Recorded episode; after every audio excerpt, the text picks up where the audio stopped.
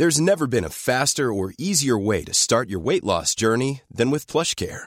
PlushCare accepts most insurance plans and gives you online access to board-certified physicians who can prescribe FDA-approved weight loss medications like Wigovi and Zepbound for those who qualify. Take charge of your health and speak with a board-certified physician about a weight loss plan that's right for you. Get started today at plushcare.com slash weight loss. That's plushcare.com slash weight loss. El amor a los demás y el amor a nosotros mismos no son alternativas opuestas. Todo lo contrario. Una actitud de amor hacia sí mismos se halla en todos aquellos que son capaces de amar a los demás. Eric Fromm.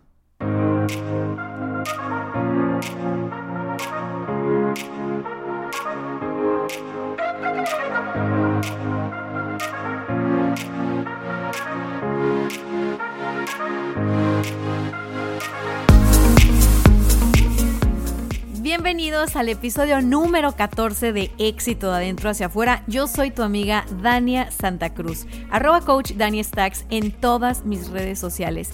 Y el día de hoy vamos a platicar de cinco prácticas para sanar tu autoestima.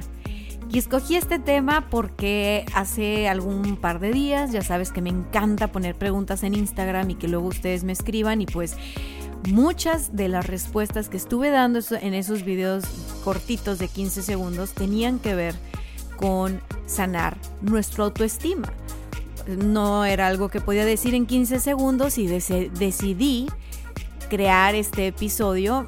Eh, entonces, pues bueno, aquí estamos y yo de todo corazón espero que este, este episodio sea de valor para ti porque verás, la autoestima es la que nos permite enfrentarnos a la vida con mayor confianza a ser mejores personas, a ser más benévolos, a ser más optimistas y como consecuencia nos permite alcanzar más fácil los objetivos que nos vamos planteando, así como a sentirnos autorrealizados. El autoestima sana permite que uno sea más ambicioso en relación a lo que quiere experimentar a nivel emocional, a nivel espiritual, a nivel profesional. Prácticamente desarrollar nuestra autoestima es ampliar la capacidad para ser felices. Una autoestima sana permite tener el convencimiento de que nos merecemos lo mejor, nos merecemos ser felices, nos merecemos ser prósperos, nos merecemos ser exitosos. Comprender esto es básico, y es un beneficio para todos, porque habrá personas que digan, ay no, qué egocéntricos los que trabajan en su autoestima y que el yo-yo y que no sé qué, pero mira, yo te voy a decir algo. El desarrollo de la autoestima positiva aumenta tu capacidad para tratar bien a los demás, para tratar a los demás con respeto, para ser una mejor persona. Eso favorece las relaciones interpersonales y las va enriqueciendo evitando que generemos relaciones destructivas, nocivas, dañinas para nosotros y para los demás. Así que sanar nuestra autoestima, desarrollar positivamente nuestra autoestima, es un buen negocio para todos. Yo sé que aquí me escuchan personas que tienen un negocio, un emprendimiento, que están en el godinato o que están felices de la vida sin trabajar nada, siendo prósperos, pues felicidades, es la receta a todos. Bueno, Independientemente de eso, el autoestima es la herramienta, o sea, no es una herramienta, es la herramienta más eficiente para llegar a conseguir los objetivos o lo que éxito significa para nosotros. Eso, eso es la, autoestima. Entonces, ah, no quiero que lo veas así como algo cursi o como algo meloso y sí, yo me lamo mis heridas. No, quiero que lo veas de manera práctica, o sea, de verdad velo de manera práctica. O sea, tener una autoestima sana es, es buen negocio para ti y es buen negocio para los demás. No sé si lo has pensado, pero todo eso que vemos en las redes sociales, en las noticias sobre la violencia que se vive en particular en México, ¿no? Eh, la violencia, los tantas cosas, tantas noticias que tienen que ver con la violencia. Yo siempre he pensado que eso está ligado a que colectivamente tenemos una autoestima dañada, una autoestima herida. Porque alguien que tiene una autoestima sana, una autoestima en su lugar, alguien que se valora, alguien que se siente posible, alguien que se acepta, alguien que se ama, se siente capaz y que va por sus objetivos a la buena, pues es alguien con sana autoestima, es alguien con buena autoestima. Entonces, al ver masivamente todo este rollo, digo, ¿sabes qué? De verdad que a nuestro México le urge, le urge que todos hagamos algo al respecto en cuestiones de autoestima. Pero no te equivoques, este episodio no es para decirte que hay que ir a cambiar a tu mamá, a tu papá, a tu hermano, a tu hermana, al vecino, al marido, a la esposa. No. Incluso yo con este episodio tampoco quiero cambiarte a ti. Solo estoy poniéndote sobre la mesa la herramienta para que tú puedas lograr tus objetivos, para que tú puedas experimentar la autorrealización finalmente, que puedas saber lo que se siente el éxito, si quieres. Si no, sigue viviendo como hasta ahora y sé feliz y ya está, todos tranquilos.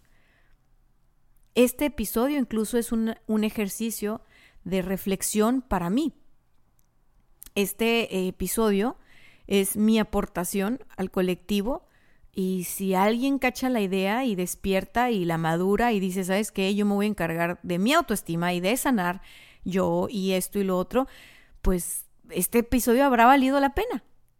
Porque en lo que a mí respecta y en los datos que estoy estudiando, veo que afuera, como colectivo, pues tenemos una autoestima bastante lastimada, bastante herida, bastante dañada. Y nos hemos convertido en una sociedad, en un, en un país, en un colectivo bastante violento, bastante agresivo. No vale aquí separar, es que somos más los buenos, somos más los malos. O sea, no, no, no se trata de crear separación o de polarizar quién está aquí, quién está acá. La realidad es que todos, nuestra conciencia colectiva, está creando esta realidad. Y esta realidad de violencia colectiva solo puede ser transformada desde una conciencia de amor y de aceptación y de autoestima sana. Desde una conciencia de mayor valorización. Entonces es como ahorita yo percibo y digo, bueno, así como que a niveles colectivos andamos todos creando una realidad eh, que deja ver la desvalorización que hay hacia la mujer, hacia el hombre, hacia los niños, hacia los ancianos, hacia los colaboradores, hacia los jefes, hacia desvalorización hacia todos. Ustedes pónganse a hablar con una persona que tenga mentalidad de empleado o de empleada recalcitrante y va a tener el autoestima bien lastimado y el ogro o la ogro de su vida va a ser su jefe, su jefa o sea, el tirano o la tirana que los tiene sufriendo son sus jefes o la empresa en la que están.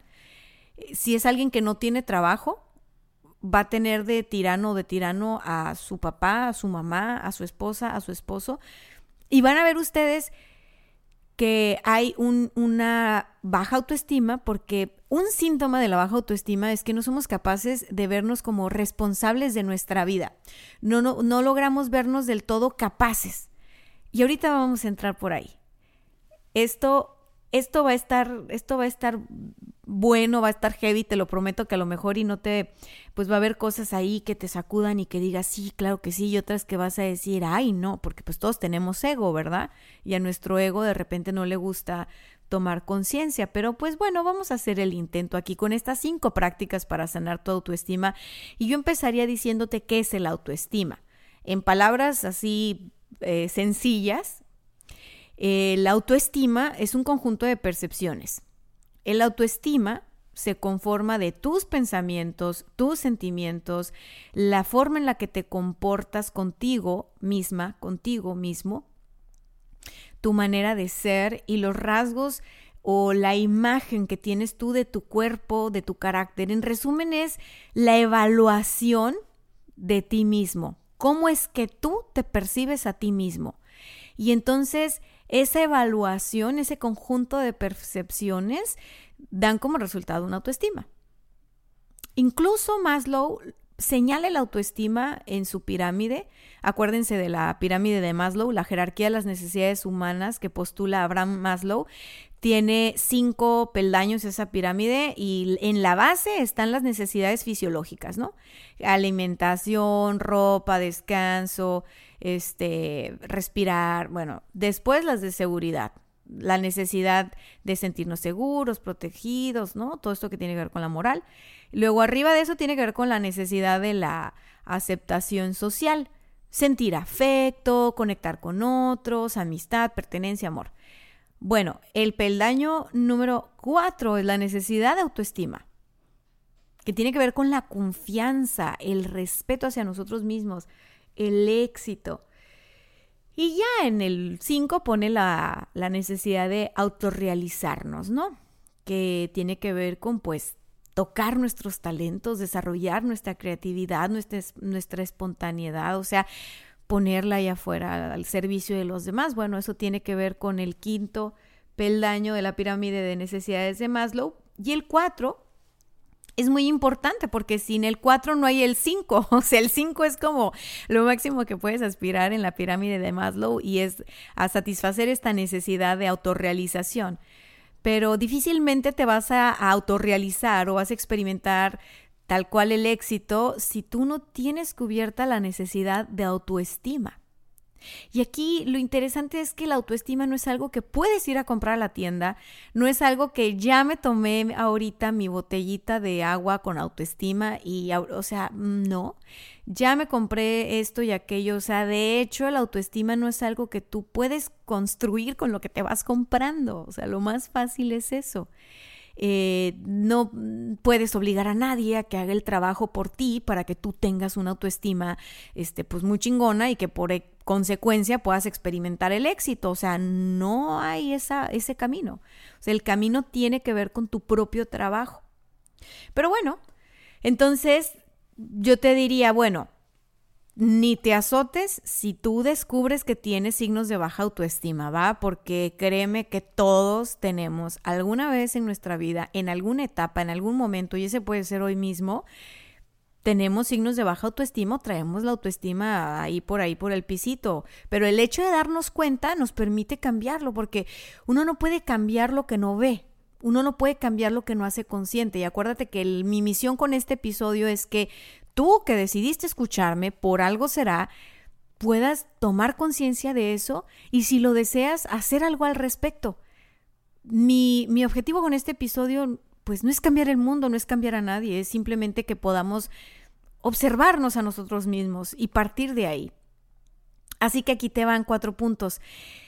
De repente tú dices, puedo no conocer a alguien y, y, mirar algunos signos de baja autoestima. Digo, eso no es para que te sientas un psicólogo o una psicóloga y que andes apuntando con el dedito a todo mundo, ¿no? De que, ah, pum, ya, es que escuché con Dania y de este tiene baja autoestima. No, usa esto para ti, ¿ok? Una voz tímida, eh, un, un, comportamiento o más bien una comunicación no verbal, lo que dices con tu cuerpo, cerrada, ¿sí? Hombros caídos, el pecho cerrado, eh, una voz bajita, una voz tímida, así como que, como que tengo un poquito de miedo o de pena de decir esto o aquello, ya sabes cómo. Bueno, ok, esos, esos dos son, es, es un signo de baja autoestima. Ahora, falta de habilidades sociales dificultad para poderte integrar a grupos, eh, dificultad para poder eh, conectar con otras personas, eh, también es un signo de baja autoestima. ¿Por qué? Porque ah, pues prácticamente el conectar con otras personas y las habilidades sociales pues nos ponen vulnerables, ¿no? Y cuando no nos sentimos tan seguros o tan seguras de nosotras mismas, pues, pues nos cuesta trabajo conectar. Entonces, ¿por qué? Porque nos cuesta trabajo experimentar nuestra vulnerabilidad. Es un signo de baja autoestima. Ahora, por otro lado, una naturaleza agresiva, una naturaleza así, una persona que está todo el tiempo a la defensiva, una persona que está así, que primero tira el fregazo y luego averigua a quién se lo tenía que dar, eso es un signo de baja autoestima. Y tú dirás, ah, no, pero es que, que, que, son bullies y que esto y que lo otro. Los bullies tienen baja autoestima. Y está, está este rollo de por dentro me siento tan vulnerable, tan frágil, este, tengo tanto miedo que por fuera me tengo que proteger poniendo esta capa de agresividad y comportándome agresivo o agresiva porque eh, no me siento valioso, tengo una autoestima baja. Qué casualidad, ¿verdad? O sea, nadie lo creería, todo el mundo pensaría que la persona víctima, que la persona, este, no, no, la persona víctima y la persona tirana, ambas están en el mismo rollo de trabajar su autoestima. Ambas están en el mismo rollo de una baja autoestima. El tirano proyecta en la víctima su baja autoestima y la víctima proyecta en el tirano su baja autoestima. Ahora, una falta o exceso de seguridad, es decir, si estás en una polaridad donde te sientes inseguro o insegura para todo, es un signo de baja autoestima. Pero también un exceso de seguridad es signo de baja autoestima. Acuérdense que la clave siempre está en el centro, en el camino de en medio, en el centro, no en los extremos, no, no en las polaridades. Entonces, falta o exceso de seguridad esos que parece que no, sí, es que a mí no me hace nada a nadie, que, y yo vengo aquí empoderada y me estuvo al escenario y wow, soy Shakira. O sea, cuando eso es auténtico, no se percibe como un exceso de seguridad. Pero cuando no es auténtico, sí que se percibe como un exceso de seguridad. Y tú puedes preguntarte a ti mismo, a ti misma, volteando a ver, ¿no? E, escenas de tu vida o así como si fuera una película eh, ciertos episodios, ¿no? Donde tú te sentías en el fondo tal vez pues con miedo, inseguro, insegura, tal vez no estabas en tu mejor etapa. Tal vez sí tra o sea, traías la autoestima baja, pero tú ni sabías, ¿no? Y, y, tuviste que realizar una actividad o llevar a cabo algo y, y, y, llegaste derrochando seguridad, ¿no? Porque pues esa es la forma más fácil de ocultar cómo nos sentimos. Eh, está bien. Si todo esto que yo acabo de mencionar, estos que son los signos de la baja autoestima, te checa alguno, pues no pasa nada, maestro. O sea, nada más ve tomando nota. No, no te azotes, no te, vamos, tranquilo, ¿ok? Tranquila. Otro signo de baja autoestima es eh, cuando te relacionas con personas que no miran el valor que tú tienes.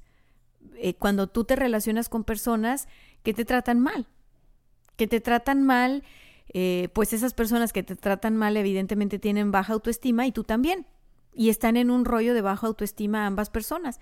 Y tienen la oportunidad de sanar juntos o de sanar cada quien por su lado, da igual, pero eso no se acaba cambiando de persona, porque vas a conectar con otra persona igual, ¿no? Que no te valore. Entonces, si tú estás en un trabajo donde no te valoran y no te sientes valorado, todo parte de que tú mismo no te valoras. Tú mismo no conoces tu valor tú mismo no lo respetas. Como no conoces tu valor y no lo respetas, tampoco lo estás poniendo al servicio de los demás. Tampoco lo estás entregando ahí en el lugar de trabajo en el que estás, en tu emprendimiento, en tu familia, en tu relación de pareja. Porque como no, no puedes, no puedes entregar lo que no conoces. Y si tú no ves tu valor, si tú no miras tu brillo, si tú no, si tú no comprendes que lo que tú eres, así ya de por sí, vale el mundo entero, no vas a poderlo compartir con otros. Y si no lo compartes con otros, pues no van a ver tu valor. Y entonces tú vas a decir, ah, cabrón, pues no me siento valorada, pues no me siento valorado. Y vas a proyectarlo en, a mí no me, no me valoran en ese trabajo, no me valoran en esa relación, no me valoran en esa familia, no me valoran en nada, nada. Pero eh, todo parte de que tú no te estás valorando, solo que no te estás dando cuenta. Y entonces en la vida te vas, todo tiene que ver con la resonancia es decir, por dentro, ¿cómo está tu energía? ¿Qué estás resonando? Tú atraes situaciones y personas a tu vida en función de cómo suenas por dentro, cómo vibras por dentro. Entonces, si tú estás resonando con que no conoces tu valor, no lo volteas a ver, no lo aprecias, no lo valoras, ¿no? Te tiras al piso cada dos segundos, pues mi vida te van a pisar. Si tú te tiras al piso, te van a pisar. Entonces tienes que levantarte y voltear a ver tu valor y valorar ese valor que aprecias. Y no tiene que ver con tus capacidades extraordinarias y tus talentos y lo bueno, lo buena que eres para trabajar. O sea, vales porque vales y punto. Pero el hecho de que tú lo veas es lo que lo hace valioso. El hecho de que tú lo puedas percibir es lo que de verdad empieza a pegar las piezas del rompecabezas. Entonces, es, eso, es, eso es muy, muy importante. ¿Por qué? Porque cuando tenemos baja autoestima, vamos a tener relaciones de pareja, de amistad, de negocios, de colaboradores, de familia, ta, ta, ta, ta, ta, ta, donde no valoren lo que somos, donde no nos estemos nosotros sintiendo valorados, donde nosotros tampoco valoremos a los demás. Porque si no puedo valorarme a mí, no puedo valorar a los demás, porque todo parte de ese de esa capacidad de ver el valor. Ahora hay personas que me dicen, "Coach, es que yo puedo ver lo valioso que es tal, yo puedo ver lo valioso que que es fulano fulana. Yo puedo verlo. ¿Por qué no puedo ver lo valioso que soy yo?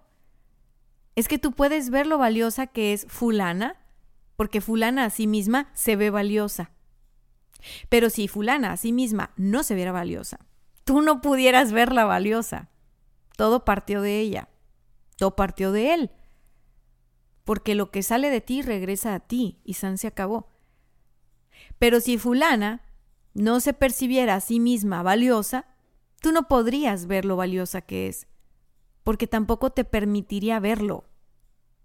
Entonces, el hecho de que tú veas valiosa a fulana tiene que ver con que fulana ha hecho su propio trabajo personal, tiene la autoestima en su lugar, se percibe valiosa a sí mismo y a sí misma y tú dentro de ti, que también eres un ser valioso, un ser, una persona extraordinaria, como dentro de ti está eso, pues puedes resonar con fulana y puedes decir, oye, qué valiosa es esta mujer, qué valioso es este hombre, porque dentro de ti tú también lo tienes.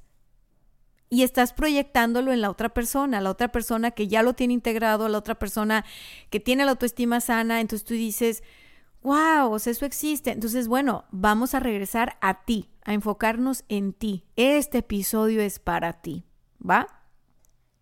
Ahora, ¿Cuáles son las cualidades de una autoestima alta? Pues ves a las personas caminar con la cabeza erguida, derechitos, derechitas, pecho al cielo, eh, una sonrisa grande, eh, son personas amables, humildes, serviciales, seguras de sí mismas. son personas que caminan y dices, wow, ¿qué comió? O sea, yo, yo quiero eso. O sea, no sé qué es eso, pero eso se ve bien. Yo, yo también. Este, te inspiran. La autoestima, la autoestima parte de qué tanto nos valoramos, qué tan competentes nos sentimos. No es lo mismo que la confianza, ¿eh? ahí sí no me vayan a confundir. La confianza, la confianza la gana uno en la práctica, es decir, hago las cosas bien, entonces tengo confianza de que hago las cosas bien. Pero la autoestima tiene que ver con esa sensación de qué tan digno, digna te sientes, qué ¿Qué tan capaz te consideras? ¿Qué, ¿Qué, tanto te gustas cuando te ves en el espejo? ¿Qué tanto te aceptas con todo y que sabes que puedes tener mil defectos? ¿Qué tanto te apruebas tal y como eres? Ahí está la base de tu autoestima. Y bueno, seguro que hay cosas de ti que te gustan y hay otras que no tanto. A todos nos pasa eso, pero pues el día de hoy yo te voy a compartir las cinco prácticas para sanar tu autoestima, que no. Y vamos a darle un pasón diferente, un pasón rapidito a estas cinco, a estas cinco prácticas para sanar tu, tu autoestima y si les gusta este episodio y quieren que trabajemos más a profundidad en sanar la autoestima, pues ya les estaré grabando un episodio de cada una de estas prácticas para profundizar en cada una de estas prácticas, porque tampoco quiero que este episodio dure mil horas, ¿va? Así que aquí te van las cinco prácticas para sanar tu autoestima.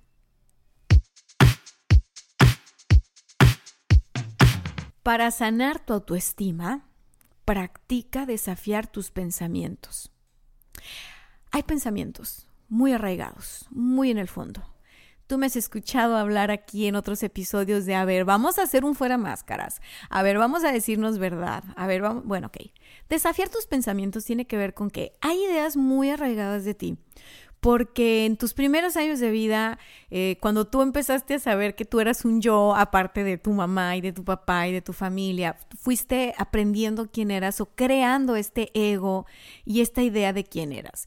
Por cierto, el ego es una idea falsa de quién somos. En el fondo, todos somos más de lo que creemos, en el fondo, pero ese es otro episodio, ¿va? El punto es que todos desarrollamos un ego y el ego no es para satanizarlo, no está mal Estamos viviendo en el planeta Tierra y necesitamos un ego para vivir en el planeta Tierra. Cuando vivamos en otro lado, pues tal vez no va a ser necesario equiparnos con un ego, pero pues bueno, Dios no se equivoca y pues aquí está uno y uno genera el ego y es, es, parte de ser humano, ¿no? Entonces tú vas formando este ego desde que estás en tus, en tus primeros años de infante y, y vas tomando etiquetas que dicen pues que tú eres de una forma o tú eres de otra forma. Este, y estas etiquetas van moldeando tu personalidad, van moldeando eh, lo que crees de ti y a veces esas etiquetas pueden ser pensamientos eh, falsos, ¿no? Tal vez esas etiquetas vienen de alguien que no te conoció o que no te conoce al 100 puede venir de alguien que te dijo las cosas desde un lugar de enojo o de su propio ego herido. Y tú al ser un infante te la tragaste completita y dijiste, ay, sí soy eso. Ay, es que dice mi papá que soy bien pendejo y sí lo soy. O sea, no. Vamos a desafiar esos pensamientos. Uso esas palabrotas porque las palabras son para usarse y porque en México las usamos demasiado. Así que yo sé que a más de dos personas que me están escuchando le dijeron palabrotas y muy en su inconsciente esas palabrotas se quedaron ahí guardadas. Y sí, sí se sienten que son eso, aunque no lo recuerden todos los días, aunque no lo hagan consciente todos los días. Por ejemplo, en una de mis meditaciones descubrí que yo tenía en el fondo una creencia de que era una persona egoísta. ¿Por qué? Porque cuando era más chica y que siempre he tenido un carácter un poquito rebelde o un mucho rebelde, siempre he sido una mujer independiente y bueno, cuando eres una niña o una bebé independiente eso está muy cagado. Supongo que eso fue un reto para mis papás. Muy duro. Les mando un saludo, por cierto, a los dos. Eh, entonces alguna vez mi mamá me dijo que, y me acuerdo de eso chiquita, que yo era egoísta. No, es que tú eres muy egoísta, ¿no? No como tu hermana la fulanita o no sé, no sé si hizo o no hizo una comparación, pero recuerdo el tú eres muy egoísta. Y yo recuerdo que fue como si me hubieran dicho lo peor de la vida, ¿no? Porque pues es mi mamá y estás chiquito y así. Pero en la, en la meditación lo vi súper clarísimo. Lo que sucedió esa vez que mamá me dijo que era muy egoísta es que yo no estaba haciendo lo que ella quería que hiciera. Entonces yo no creo que, yo creo que ella ya no tenía como tanta idea de cómo, cómo hacer que yo hiciera lo que ella quería, ¿no? Y no sé, tal vez lo que ella quería era que compartiera algo o que le hiciera caso o algo. O sea, yo, yo empecé a tomar mis decisiones de qué ropa me voy a poner a los dos años. Ella me peinaba y yo me despeinaba y me soltaba el cabello, los tres pelos que tenía, bueno, yo guapísima. No me, no me, era mi reto, o sea, no sé, pero a los dos años, o sea, yo entiendo que está canijo. Entonces, bueno, larga historia hecha corta, yo tenía muy en el fondo esta creencia, eh, y lo vi en la meditación, de es que eres egoísta y, y entonces pude, pude desafiar ese pensamiento y pude reflexionar y decir, ok, puedo ser egoísta y también puedo ser generosa. Y lo que más me gusta de eso es que yo escojo y puedo elegir. Puedo elegir cuándo ser egoísta y puedo elegir cuándo ser generosa. Y ahora de adulta, a mis 33 años, yo eso le llamo un sano egoísmo. Porque hacer lo que todo el mundo quiere y vivir para los demás no es que es ser generoso. Eso es ser egoísta. Porque si tú te dejas a ti al último, si tú te dejas a ti al final todo el tiempo, si tú vives para los demás sin tomarte en cuenta a ti, eres la persona más egoísta del mundo.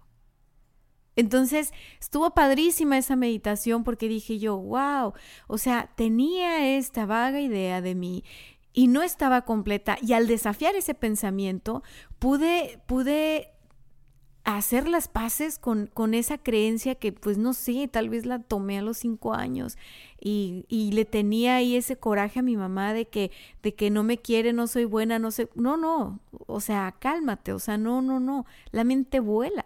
Entonces, está genial, o sea, yo te invito a que desafíes tus pensamientos. Ahora, tenemos mil pensamientos, pero si tú practicas una meditación y, y te metes a unos no sé, 15 minutos de conciencia plena y te preguntas, ¿hay alguna creencia sobre mi persona eh, que me gustaría cambiar o que me gustaría modificar o que me gustaría conocer? Eh, va a aparecer la creencia. Así fue como yo descubrí esta en la meditación.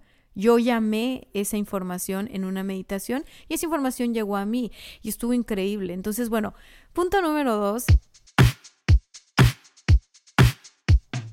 Eh, la práctica número dos es, chan, chan, chan, silenciar a tu detractor interior. Ah, carajo.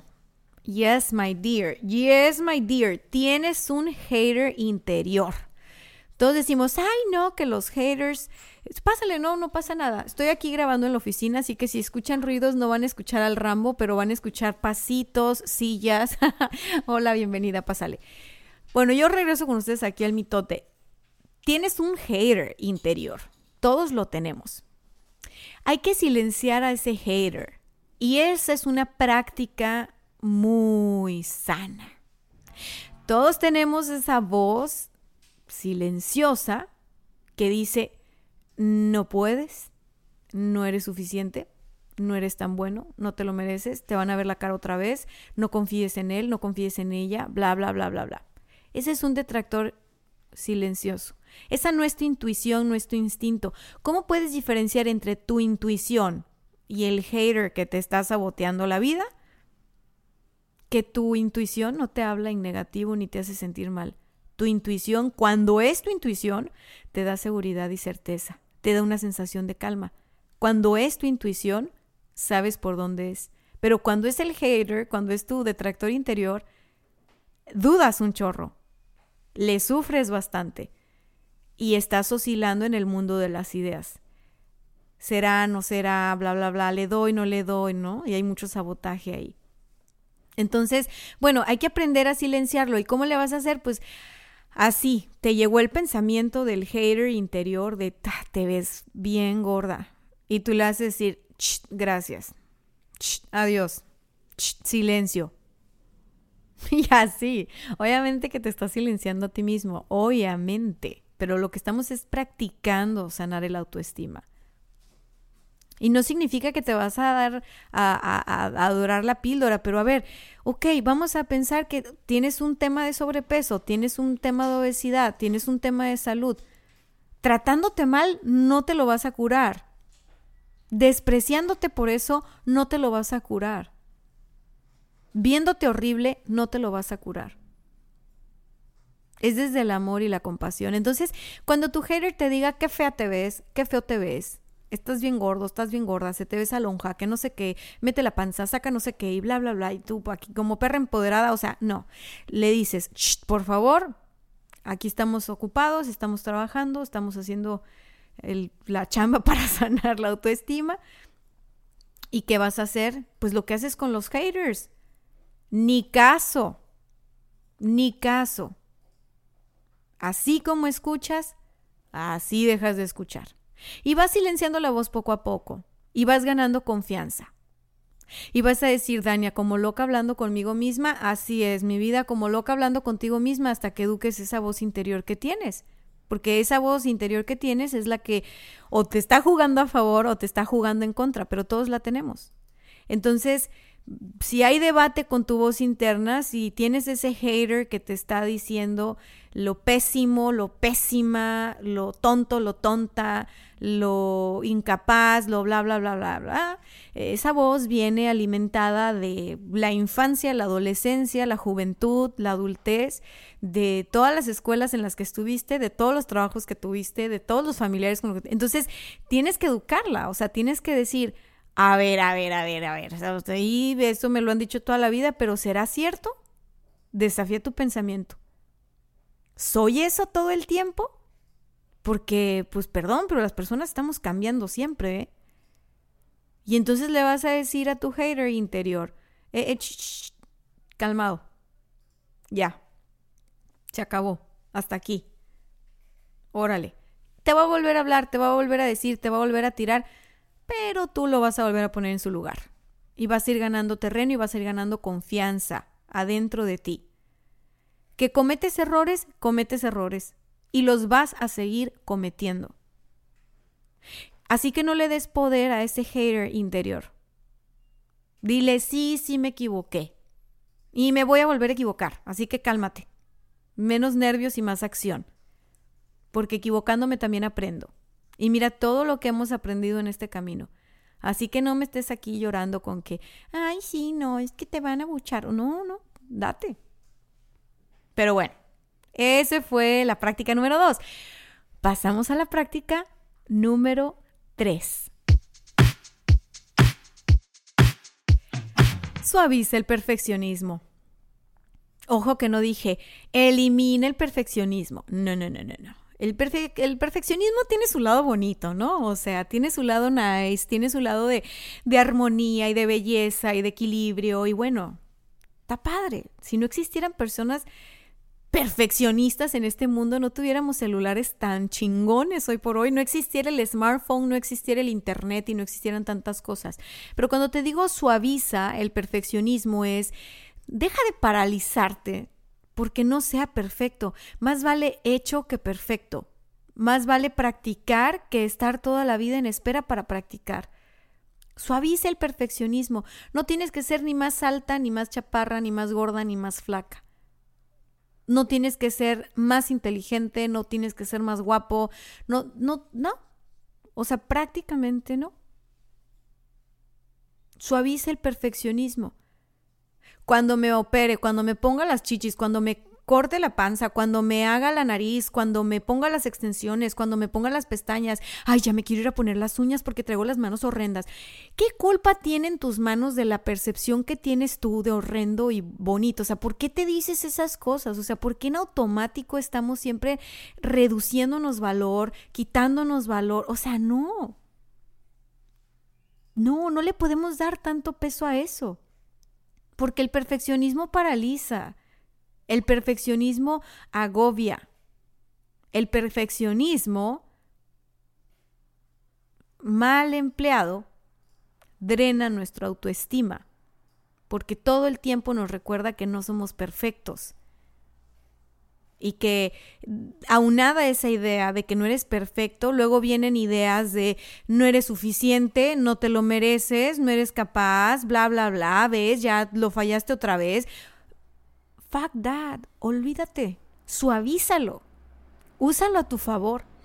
Pero si quieres sanar tu autoestima, si quieres amarte por lo que realmente eres, por quien realmente eres, por esa luz que tienes muy dentro de ti, ok, suaviza el perfeccionismo y recuerda, todos somos una obra de arte en proceso.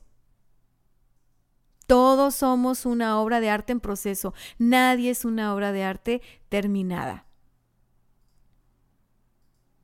Así que vamos a usar el perfeccionismo para lo que nos conviene y vamos a suavizar el perfeccionismo hacia nosotros mismos.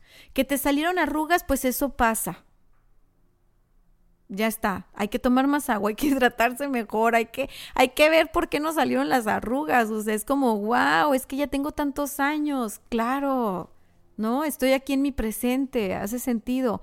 Me salieron las canas, pues no las quiero usar, pues píntate el cabello y ya está, o sea, pero pero de ahí a que tu valor como persona dependa de lo guapo, lo guapa, lo inteligente o, lo, tonto, lo adinerado o lo pobre, lo chingón o lo fracasado, es una cosa bien errada. Es una cosa bien errada. Porque lo guapo con el tiempo se pone feo. Porque el, éxito es algo bien efímero. Estamos teniendo éxitos y fracasos todo el tiempo. Así como tienes éxito, puedes tener fracaso.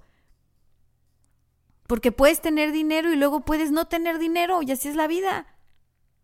Entonces, ¿cómo vas a dejar que tu valor dependa de esas cosas?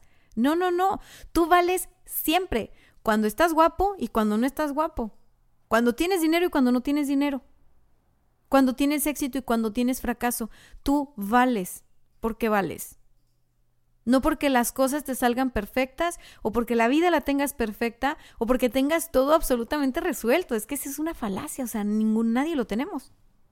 Entonces vamos a suavizar el perfeccionismo y vamos a pasar a la práctica para sanar el autoestima número 4.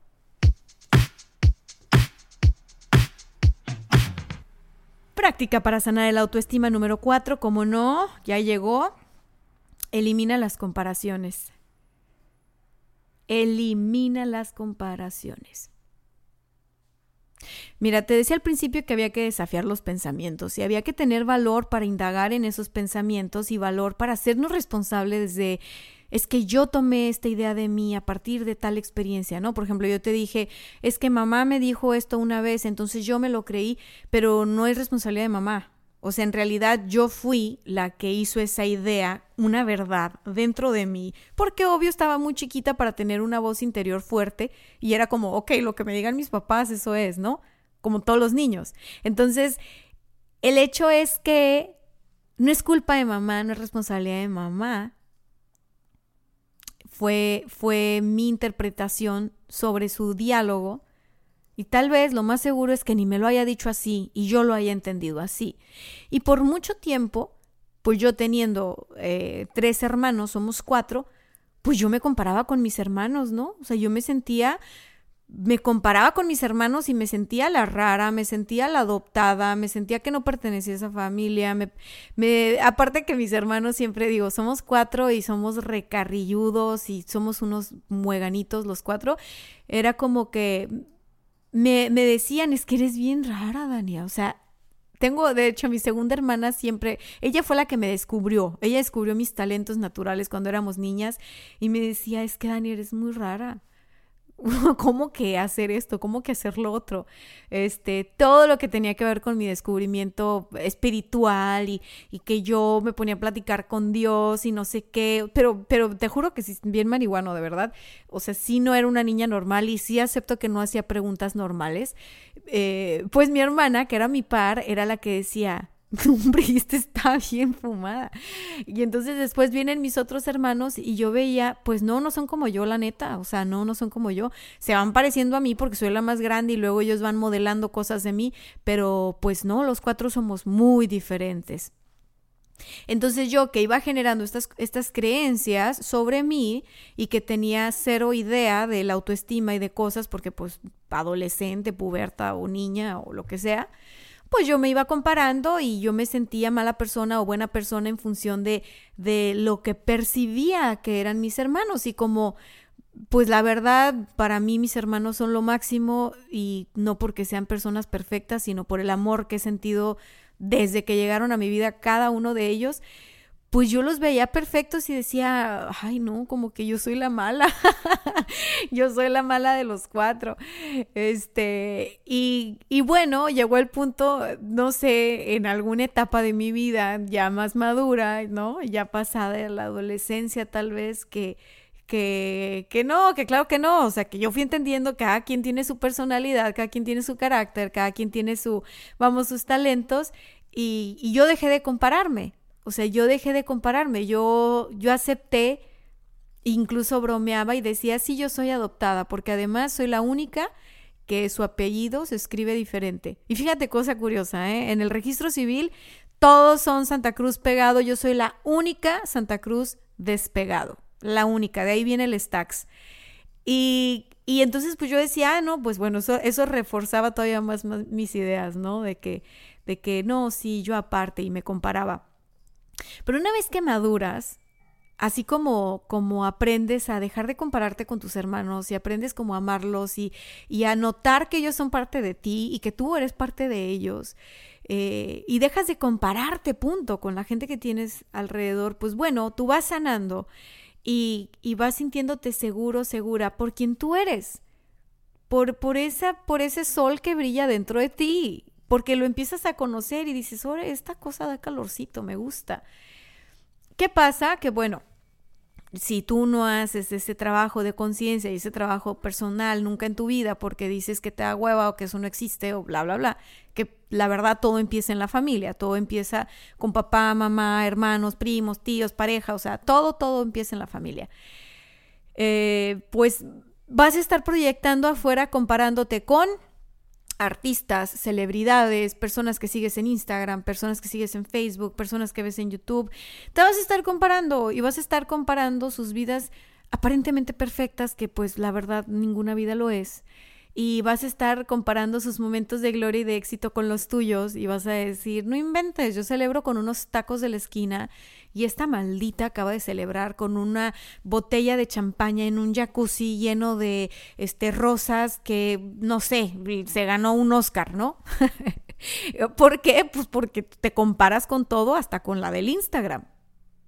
Y eso va minando tu autoestima. Eso va perjudicando tu autoestima. Eso te va alejando de quien tú eres, eso te va alejando de tu sol, eso te va alejando de tu luz y de tu brillo natural. Entonces, no, no, no, no, no. ¿Qué es lo que vamos a hacer? Vamos a practicar compararnos menos. Si eres una persona que se compara mucho, tu nivel de inseguridad es alto, pero está bien, no pasa nada. No, deja ahí tu nivel de inseguridad, no lo vamos a tocar. Vamos a practicar compararnos menos. Si tú te notas que te estás comparando con alguien en redes sociales, lo que vas a hacer es atacarte de la risa y vas a decir, ah, ya estoy otra vez aquí y dale la burra al trigo, ¿no? Quiero que te rías, quiero que te, que, que, que te celebres que te estás cachando. No que te des látigo y que digas, ay, pero qué pendeja, ya me metí otra vez y que no sé qué, y con todas estas ideas negativas, o sea, no. Ríete, por favor, suaviza el tema, elimina las comparaciones, lo vas a hacer eventualmente. Eventualmente tú vas a notar cómo no te estás comparando con nadie. Y si tú te vuelves a comparar, vas a notar que te estás comparando y puedes decir, hey, hey, hey, tranquila, tranquilo. Tú también tienes tus talentos. Tú también vales mucho. Tú también mereces respeto. Y cada que te estés comparando con una persona, repítete esas cosas. Y quiero que te lo des a ti mismo. Quiero que te des ese, ese respeto, ese amor, esa... Y que digas, hey, está bien. Y que te contengas. Y ahí es donde sale tu parte madura. Y te abrazas. Y tienes la madurez de decir, está bien. Hay una niña herida por aquí, hay un niño herido por aquí. No lo voy a agarrar a patadas, va, lo voy a abrazar y vamos. Va a tomar la confianza de nuevo, de eso me encargo yo. Porque eres un adulto, una adulta responsable que gestiona sus emociones. Entonces vas a decir, a ver, yo de este yo me encargo. Como si fuera tu hijo, como si fuera tu hija. Con ese amor. Y si tú no tienes hijos o no tienes hijas, yo estoy segura que si una amiga o alguien que tú quieres mucho se acerca a ti sufriendo porque se está comparando con alguien allá afuera, vas a tener las palabras más dulces y más atinadas para sanar y ayudarle a sanar a tu amiga o a tu amigo. Entonces, utiliza esos recursos para sanar en ti las comparaciones, así como lo harías con tu mejor amiga, así como lo harías con un hijo. Ay, ya estamos llegando casi al final de esta práctica, estas cinco prácticas para sanar tu autoestima, porque pues ya 48 minutos y 30 segundos y pues, pues no es por nada, pero no quiero que te aburras, pues aquí estoy yo echándole las ganas. Así que punto número 5. Practica mejorar tu nivel de autoaceptación y autocompasión. ¿De qué va la autoaceptación? Bueno, la autoaceptación es que te aceptes tú a ti misma, así como eres y como estás en este momento. A eso yo le llamo aceptación radical. Así como eres y como estás en este momento, así con los errores que has cometido en este momento, así con los pecados que hayas cometido en este momento, autoaceptación, que no es lo mismo me justifico, me doró la píldora, ahí ando haciéndole mal a los demás, pero yo me acepto y ni pex. No, no, no, no. Eh, al que obra mal se le pudre el tamal y hazte responsable de eso. Pero con todos los errores que tú has cometido, te puedes aceptar aquí y ahora y puedes decir, ¿sabes qué? Va. La regué, pues la compongo. Y eso es de una autoestima sano. ¿Sabes qué? Esta decisión que tomé, esta palabra que dije, esto que esto, esto que aquello, órale. Vamos a enderezarlo pero yo me acepto ahorita en este momento con todo y que la regué, con todo y que la riego. Me acepto con todo y que todavía no traigo la cinturita de avispa y que no me hice ninguna lipo de nada, ni me enderecé la nariz, ni me puse las extensiones, ni la pestaña. Me acepto. Me acepto con todo y que no tengo ganas de salir de mi casa, quiero estar en pijamas, quiero comer todo el día, quiero dormir. Me acepto. Me acepto aquí y ahora, aunque no tengo un trabajo o el trabajo de mis sueños, tengo una situación financiera que espanta, me acepto. Me acepto con todo lo que pueda ponerme en contra. Me acepto. Aquí y ahora me acepto. En las buenas y en las malas, en la salud y en la enfermedad. Di sí, me acepto. Porque cuando uno se casa, dice todo eso, pero para aceptar al otro, ¿no? Prometo amarlo y respetarlo en la salud y en la enfermedad, en la prosperidad y en no sé qué. Ahí está la letanía. Y tú con cara de, ay, sí, acepto. Bueno, ahorita quiero que digas, sí, me acepto. En el éxito y en el fracaso, me acepto. En la salud y en la enfermedad, me acepto. Los días que voy al gym y los días que falto, me acepto. Porque eres más importante tú que cualquier cosa que hagas y eres más importante tú que cualquier cosa que logres y eres más importante tú que cualquier apariencia o como te puedas ver un día sí y el otro no. Porque todo parte de ti. Entonces, acéptate a ti.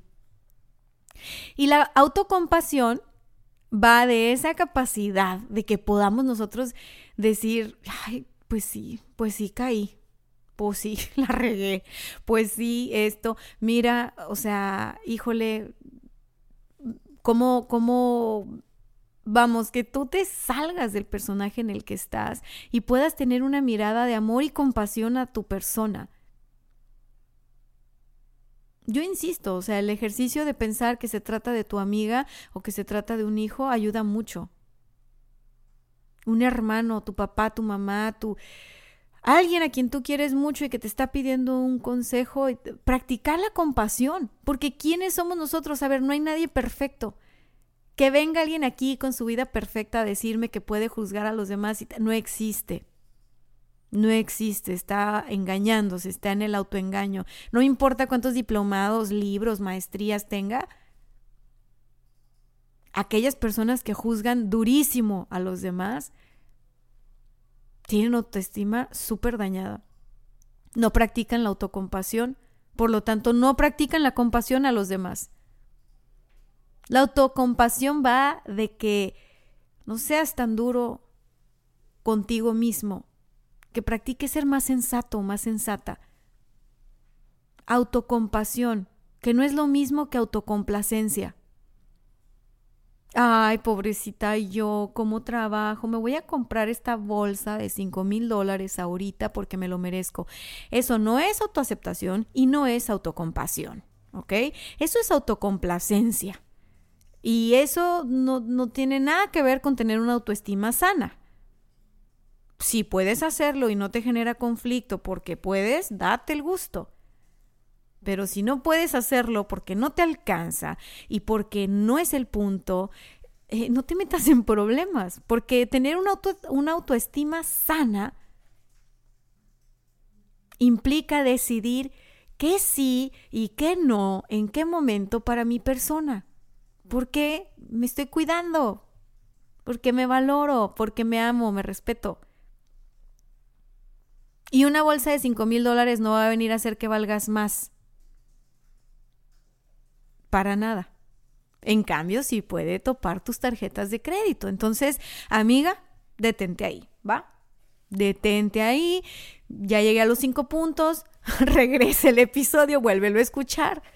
A veces, a veces caemos en la práctica de comprar cosas porque eso nos da satisfacción inmediata, nos da satisfacción instantánea, pero esa satisfacción dura lo que dura el trayecto de la tienda a tu closet, porque una vez que se guarda en tu closet, ya perdió todo el encanto. Y ya te lo pusiste una vez y dos veces y tal.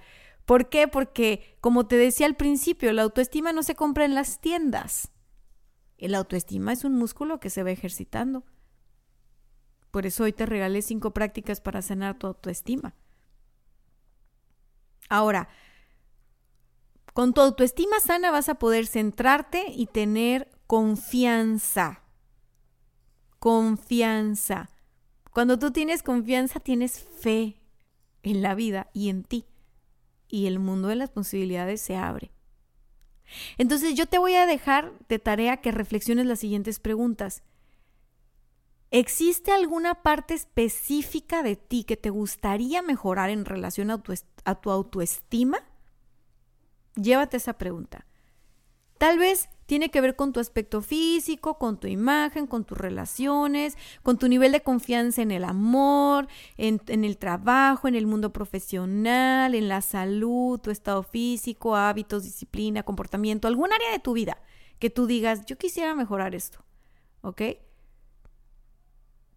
Para que identifiques qué es lo que más te importa trabajar y sanar en este momento.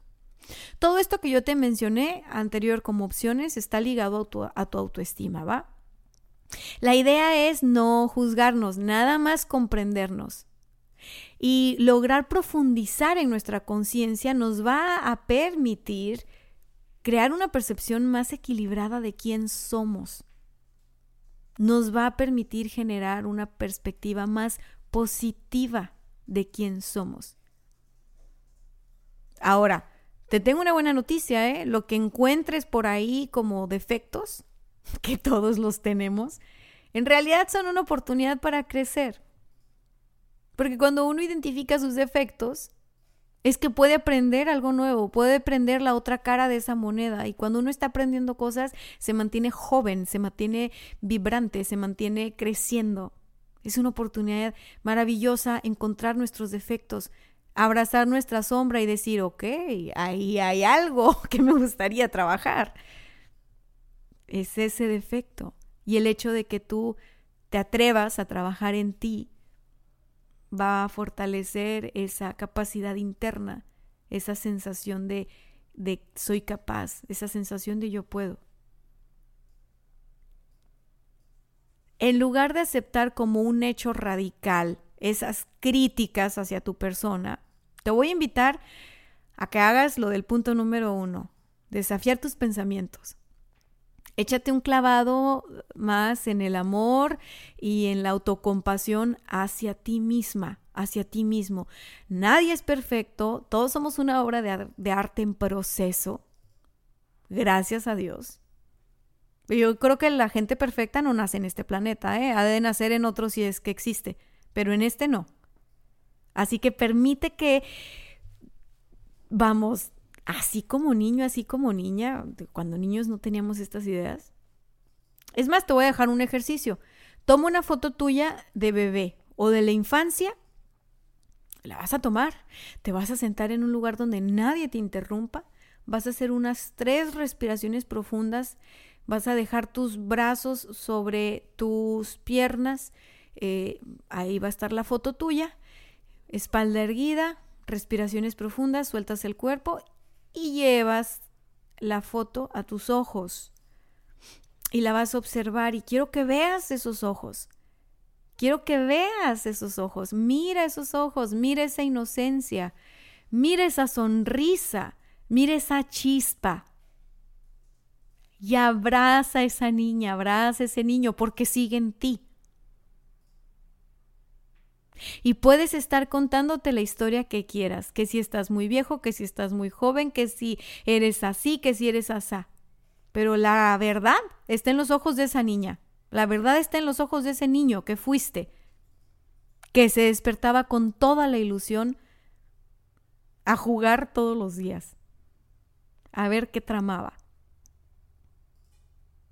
Tal vez has puesto tu valor y felicidad en tus hijos, en tu pareja, en tus nietos, en tu profesión, en tu trabajo. Tal vez has puesto tu valor fuera de ti. Pero antes, antes de tener esa familia, antes de tener hijos, antes de tener nietos, antes de tener marido o marida, antes de tener pareja, antes de tener una carrera profesional, antes de siquiera haber estudiado, antes de todo eso te tenías a ti. ¿Dónde te dejaste? ¿En qué momento se volvió más importante todo lo demás?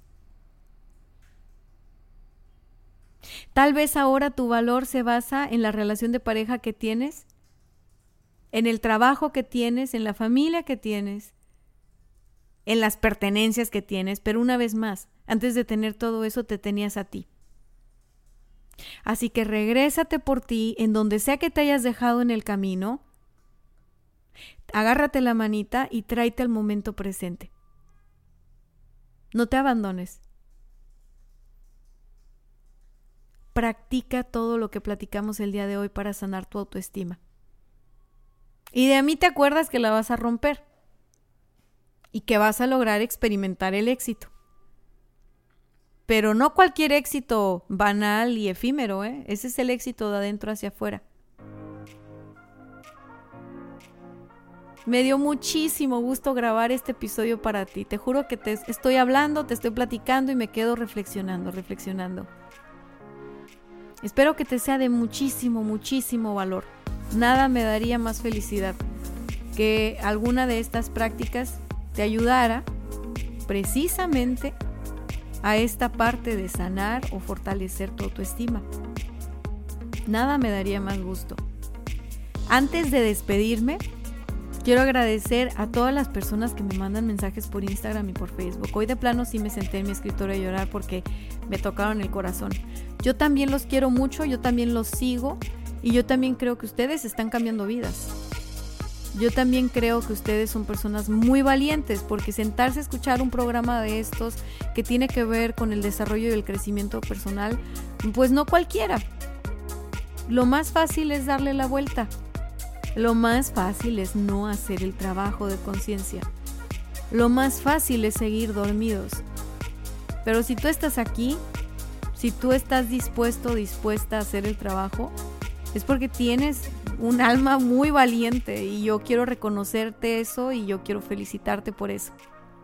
Por último, a las personas que me escuchan de Tijuana, San Diego, Tecate, Rosarito, Ensenada, Mexicali y sus alrededores, el 15 de febrero, con motivo de nuestro 15 episodio, y con motivo del amor y la amistad, es que estoy organizando un meetup porque quiero salir de las redes sociales y quiero conocerlos, quiero conocer a las personas que me escuchan, que sintonizan con esta información, con todo esto que les comparto.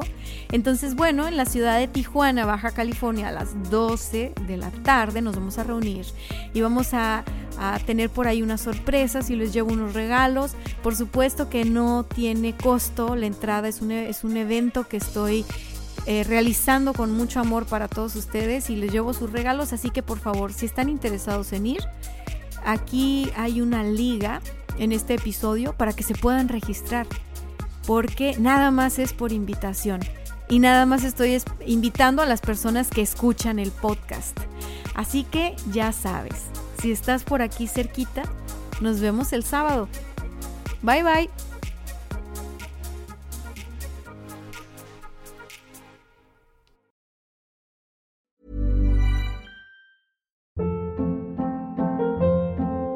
Hold up. What was that? Boring. No flavor. That was as bad as those leftovers you ate all week. Kiki Palmer here, and it's time to say hello to something fresh and guilt-free. Hello Fresh. Jazz up dinner with pecan-crusted chicken or garlic butter shrimp scampi. Now that's music to my mouth. Hello Fresh. Let's get this dinner party started. Discover all the delicious possibilities at hellofresh.com.